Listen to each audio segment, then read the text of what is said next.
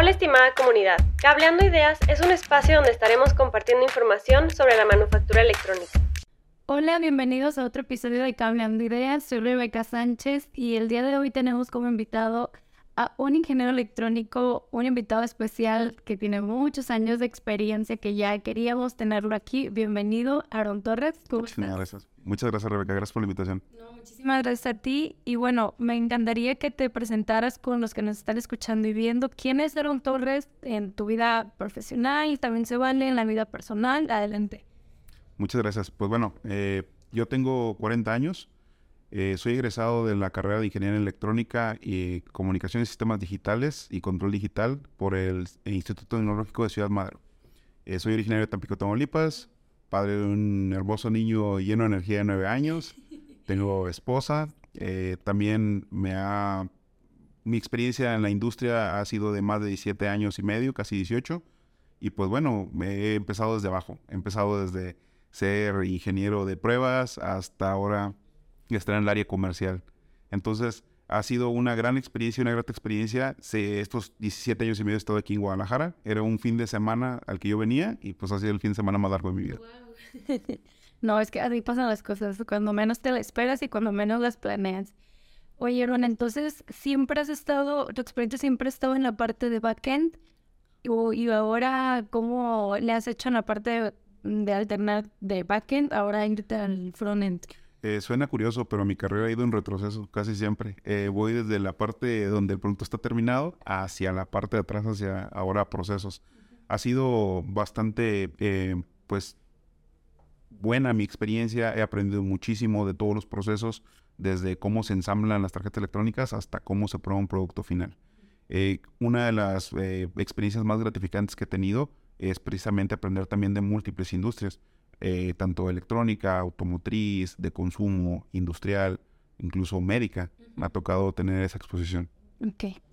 Muy bien, y bueno, para entrar en materia y, ir abordando un poco de los temas que tenemos preparados en día de hoy, que de hecho son un poco curiosos porque eh, pues es algo, es un tema que muchos pensamos pero no lo hablamos, pero bueno, igual vamos entrando en materia. La primera pregunta y y lo que me gustaría también darles como intro a la audiencia es decirles cómo este mundo está cambiando constantemente y lo estamos viendo pues en diferentes ámbitos, ¿no? En lo político, en lo social y sobre todo también en lo ambiental. Y creo que pues también a nosotros como seres humanos, imagínate, a nosotros como seres humanos nos afectan que de repente tenemos una gripe, que de repente pues empiezas a desarrollar enfermedades que pues no teníamos, como el caso del COVID, ¿no? O sea, todo, todo ese tipo de adaptación con el ser humano que va entre lo ambiental y nuestro día a día, etc. Ahora, los dispositivos electrónicos, pues imagínate, eh, también ellos pues están adaptando ciertas eh, pues situaciones ambientales a las que no están preparados y estábamos hablando justo antes en el programa de cómo a veces los procesos de industria de manufactura, bueno, a lo mejor el producto, la parte de nuevos productos se llevan, no sé, en, Estados Unidos, ¿no? Se hace el desarrollo, R&D, empiezan, lo diseño, etcétera, de materiales, se fabrica en China, pero pues como decías tú, este se va a comercializar en Sudamérica. Entonces, ¿cómo esos procesos o esos productos se empiezan a adaptar para ciertas situaciones ambientales o pues también situaciones, como lo comentabas tú, eh, no nada más ambientales, sino en, de nuestro día a día, pues, y la necesidad de productos más robustos? Y quisiera empezar pues con esta pregunta que es, ¿cómo interactúan estos procesos de los que estamos hablando eh, de dispensado y, y cómo afectan directamente a las pruebas. Ok. Pues bueno, la pregunta es bastante amplia y pues bueno, de igual forma la respuesta. Eh, dado que está muy globalizada la, la, tecnología hoy en día, como mencionaste, podemos empezar en, en, Brasil y terminar en Europa o viceversa. Los procesos que se deben de realizar y diseñar para que los productos se fabriquen adecuadamente tienen que nacer desde el diseño desde el momento en el que se conceptualiza un producto hasta el momento en el que se define cómo va a ser fabricado, tiene que estar pensado de manera robusta, donde yo puedo tener condiciones extremas, calor extremo, frío extremo, eh, humedad extrema, entonces eh, presión eh, atmosférica extrema. Entonces, dadas estas necesidades, cada vez los productos necesitan estar más encapsulados. Es ahí en donde procesos como el potting o procesos como lo que es el sellado cobran vital importancia. Entonces, los equipos de diseño hoy en día tienen que estar pensando de esa forma, pensando que el producto va a ser eh, utilizar una condición eh, adversa y fuera de los límites para que sea lo más robusto posible. Y bueno, obviamente siempre pasan problemas, se pudiera decir, o, bueno, hay fallas. fallas. Hay fallas dentro de los procesos, obviamente en, los productos, y es aquí donde también el potting puede ayudarnos mucho a encapsular y a que estos productos ya en campo pues no fallen a lo mejor tanto, se pudiera decir. Eh, pero me encantaría ahora hacerte una pregunta un poquito más personal, profesional. Eh, ¿Cómo el pensamiento lateral que pudiera ser como tu potting, por así decirlo, ha ayudado en tu carrera también profesional? Pues es una pregunta que se puede eh, analizar de diferentes puntos, ¿no? A veces lo que callamos los ingenieros. Muchas veces eh, es, es un tanto complicado el, el hecho de decir estoy frente a un problema, estoy frente a una dificultad y pues no sé cuál sea la mejor manera de resolverlo. Muchas veces no hay mejor manera de resolverlo, simplemente lo resuelves. Decía mi padre que en paz descanse, se hace lo que se puede con lo que se tiene. Entonces, eh, mientras más tienes, mientras más herramientas tienes, más puedes hacer. Entonces, el pensamiento lateral a mí en lo particular me ha ayudado mucho cuando tienes una problemática y te pones a ver, ¿qué pasaría si ya tengo esto resuelto? ¿Qué sigue? Entonces te vas adelantando, te vas anticipando y empiezas a ver alternativas que probablemente te sales un poco eh, de la caja, como dicen, pensar fuera de la caja. Te empiezas a, proponer ideas, empiezas a proponer algunas alternativas que tal vez no las habías pensado porque pues no parecen lógicas. Entonces ahí es donde cobra vital importancia la experiencia y el el bagaje cultural que tienes. Eh, dicen que viajar ilustra y viajar eh, enriquece, eso es correcto. El hecho de, haber tenido una exposición a múltiples clientes, múltiples industrias, múltiples eh, plantas de manufactura incluso del mismo cliente, hacen una total diferencia. Sí, no, claro, estoy totalmente de acuerdo contigo. Siempre el conocer a personas que tienen diferentes, pues, costumbres, tradiciones, que son diferentes culturas, hace que tu mente pues se haga más abierta y empieces como que explorar ciertas ideas que a lo mejor decías, bueno, esto no lo había pensado, pero por haber conocido a esta persona, sé que es algo normal para ella o para él. Entonces, pues ya empiezas a, explorar tú también y la tolerancia, obviamente, sobre todo. Eh, y mm, ahorita estábamos hablando también de algo muy importante. Eh,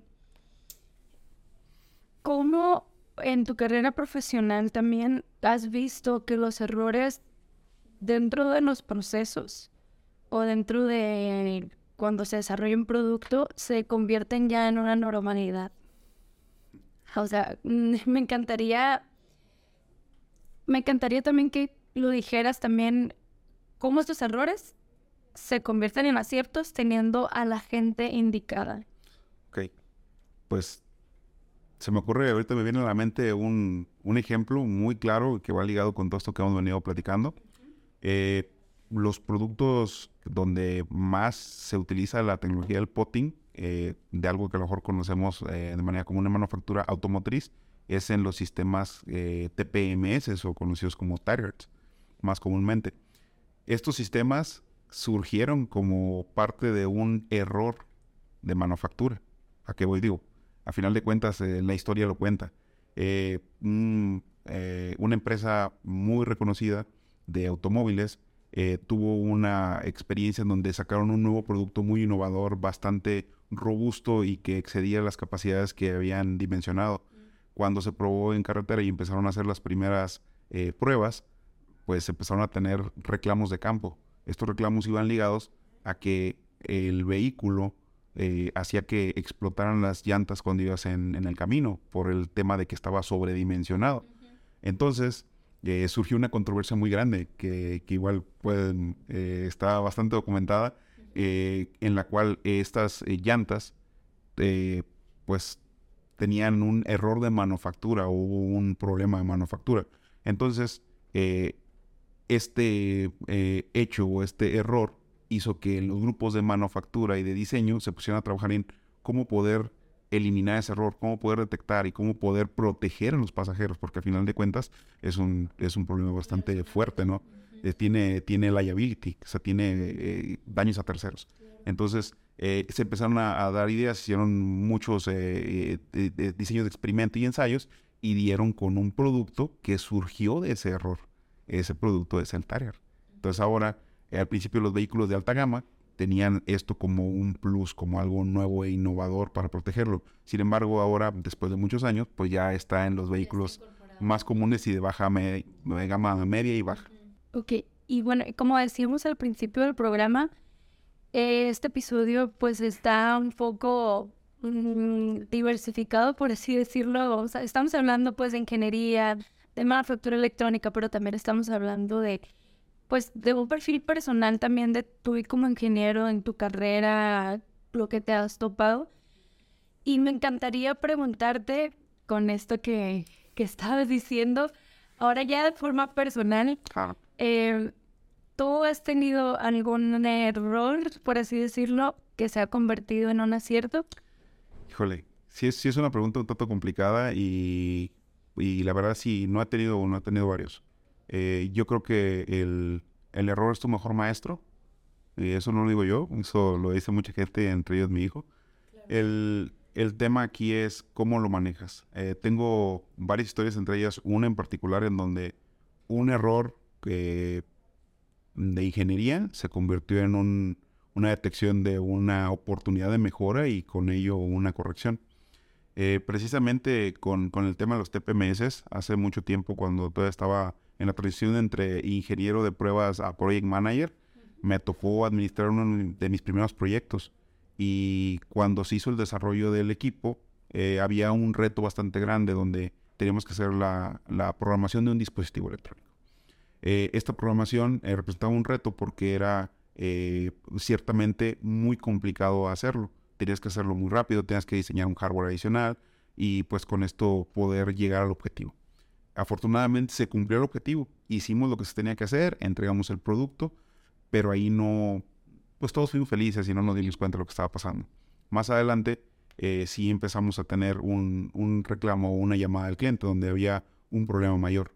Y el problema mayor era de que los productos, ya que estaban terminados y en campo, pues simplemente dejaban de funcionar. Entonces empezaron a hacer un análisis y llegaron a la conclusión en de que el proceso que nosotros habíamos realizado estaba incorrecto, era erróneo. Entonces, pues nos empezamos a preguntar, bueno, pero ¿por qué está erróneo? Si nosotros hicimos lo que se esperaba y, e incluso llegamos un poco más allá.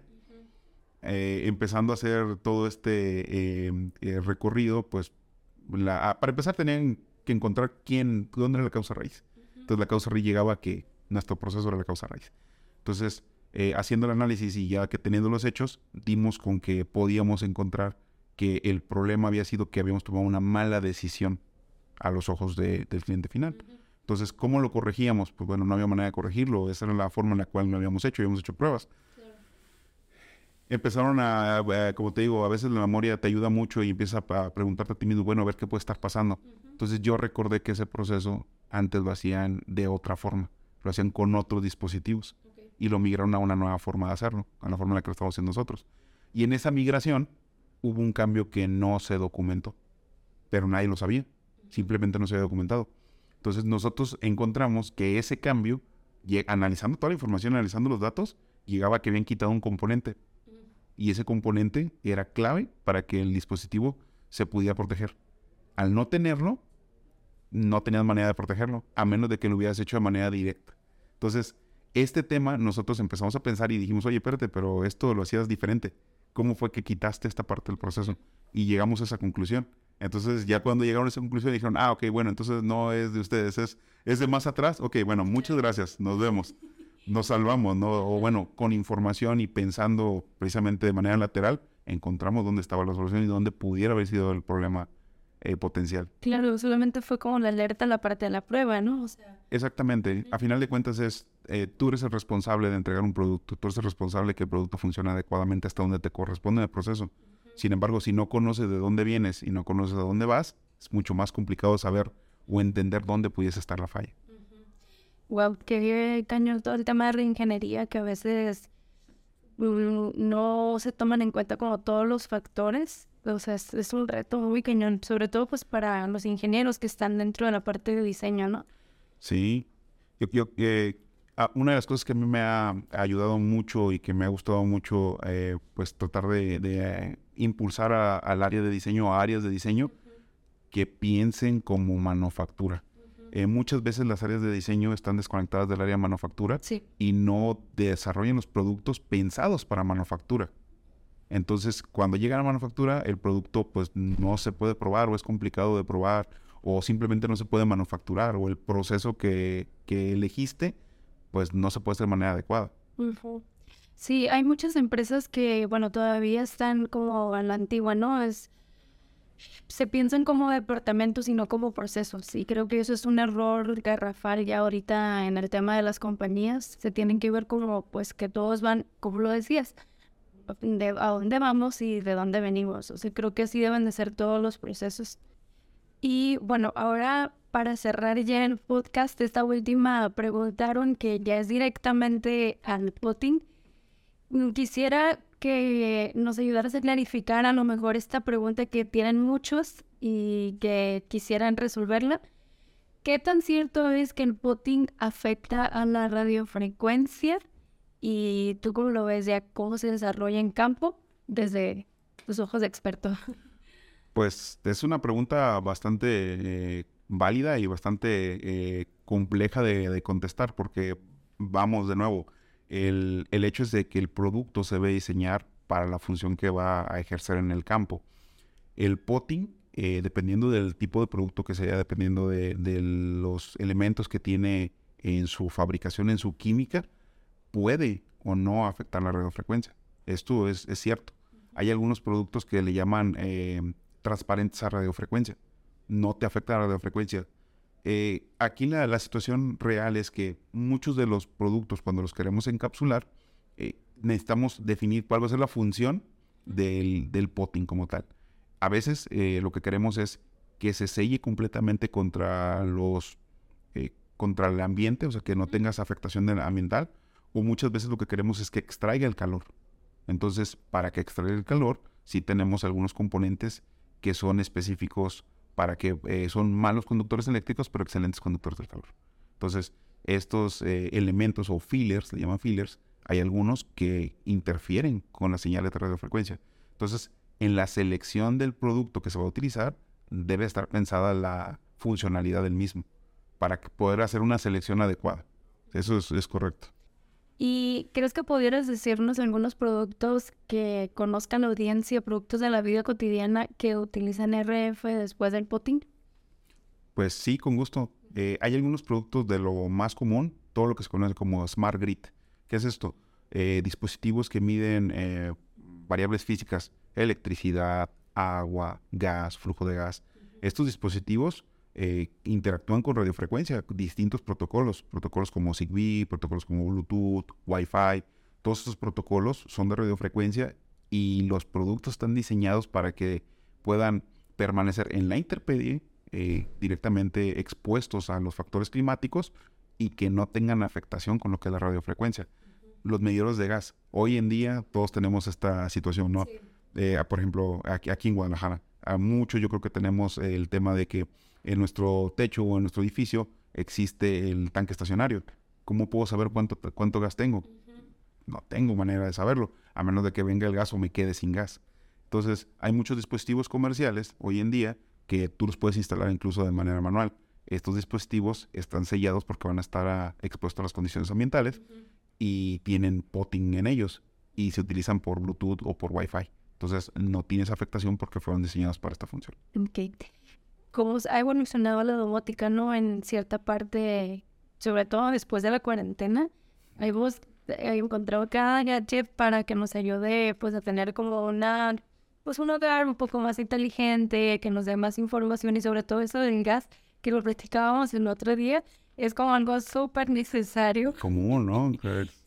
y que se sorprendían las chicas, ¿no? De marketing, de que como que eh, por Wi-Fi te dicen no venirás y yo de que sí, No lo tengo, pero sí. ¿Cómo no? Gustaría tener en nuestras casas. Sí, es algo, ya es algo pues muy, muy normal, que creo que hasta ciertas marcas de gas también las, las comercializan. Lo están ofreciendo de esa manera, como un servicio de valor agregado, donde, donde tú te despreocupas de lo que es el gas y te enfocas en disfrutar. Sí, pues muchísimas gracias, Aaron, eh, por el episodio de hoy y me encantaría que nos dejaras con una reflexión para los próximos profesionistas que pues a lo mejor están en la universidad o apenas están empezando como practicantes en dentro de la industria. ¿Quisieras darles alguna recomendación o...? Sí, no, claro que sí. Eh, algo que, que, me gustaría y que me ha ayudado muchísimo en mi carrera profesional es no quedarme con una duda. No hay preguntas tontas. Así, no hay preguntas tontas. Y no hay peor esfuerzo del que no se hace. Entonces, eh, para todos los, los, chicos, chicas que están ahorita estudiando su carrera profesional y que están en últimos semestres, lo único que les recomiendo es, pues no tengan miedo a aventarse.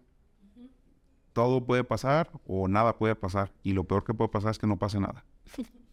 y que cometan errores porque así se aprende, ¿no? Exactamente. De los errores se aprende. Exacto. Muchísimas gracias, Aaron. Y bueno, pues te esperamos en un próximo episodio.